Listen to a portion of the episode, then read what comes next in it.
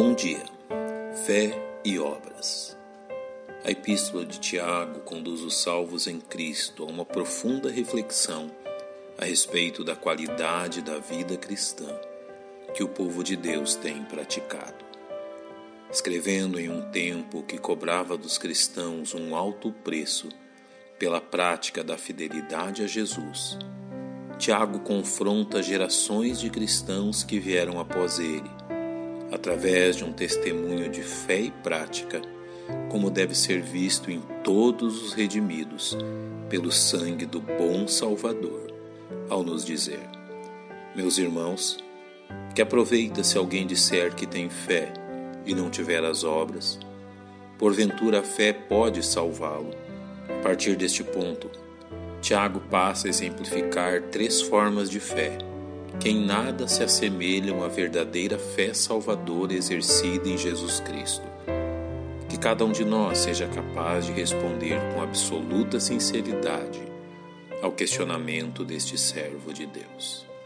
Primeiramente, Tiago nos confronta com o exercício da fé sem compaixão, ao nos dizer: E se o irmão ou irmã estiverem nus, e tiverem falta de mantimento cotidiano, e algum de vós lhes disser: Ide em paz, aquentai-vos e fartai-vos, e não lhes derdes as coisas necessárias para o corpo, que proveito virá daí? Assim também a fé, se não tiver as obras, é morta em si mesma. A seguir, o questionamento de Tiago diz respeito à manifestação de uma fé simplesmente oral. Mas dirá alguém: Tu tens a fé e eu tenho as obras. Mostra-me a tua fé sem as tuas obras, e eu te mostrarei a minha fé pelas minhas obras. Neste ponto, Tiago também confronta os cristãos com o exercício de uma fé meramente intelectual, nos questionando: Tu crês que há um só Deus? Fazes bem. Também os demônios o creem e estremecem.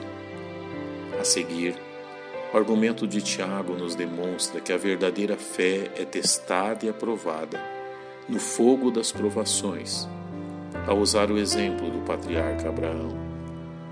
Mas, ó homem vão, queres tu saber que a fé sem as obras é morta? Porventura, nosso pai Abraão não foi justificado pelas obras, quando ofereceu sobre o altar o seu filho Isaque. Bem vês que a fé cooperou com as suas obras, e que pelas obras a fé foi aperfeiçoada.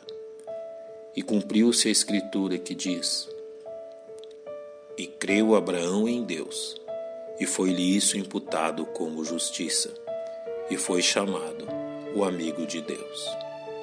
Finalmente, Tiago conclui seu ensino ressaltando a fé convicta, manifesta nas obras de Raabe e de igual modo Raabe, a meretriz, não foi também justificada pelas obras, quando recolheu os emissários e os despediu por outro caminho? Creio que a compreensão do ensino de Tiago pode ser reforçada por uma simples ilustração. Conta-se a história de um barqueiro que, para manter-se, vivia transportando viajantes através de um lago em seu barco a remo. Certo passageiro notou que o velho marinheiro talhara em um dos remos a palavra fé e no outro a palavra obras. Curioso, perguntou ao barqueiro a razão daquilo, ao que o marinheiro então respondeu: Eu lhe mostrarei. Deixou de lado um dos remos e manejou o outro com afinco, num sentido só, em círculos. A seguir, trabalhou com o remo obras, e o resultado foi o mesmo: círculos em sentido oposto ao primeiro. Feita esta demonstração, tomou então os dois remos, fé e obras, e à medida que os manejava conjuntamente, o barco seguia seu rumo certo, à frente. Então concluiu o barqueiro: Assim é a vida cristã de nada vale um sem o outro. Asseveramos que possuímos fé, mas o que estamos fazendo para tornar uma realidade esta fé, a fé que salva e as obras que servem são inseparáveis.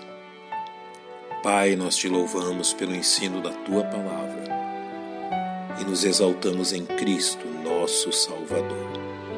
Em nome de quem oramos. Amém. Que Deus os abençoe.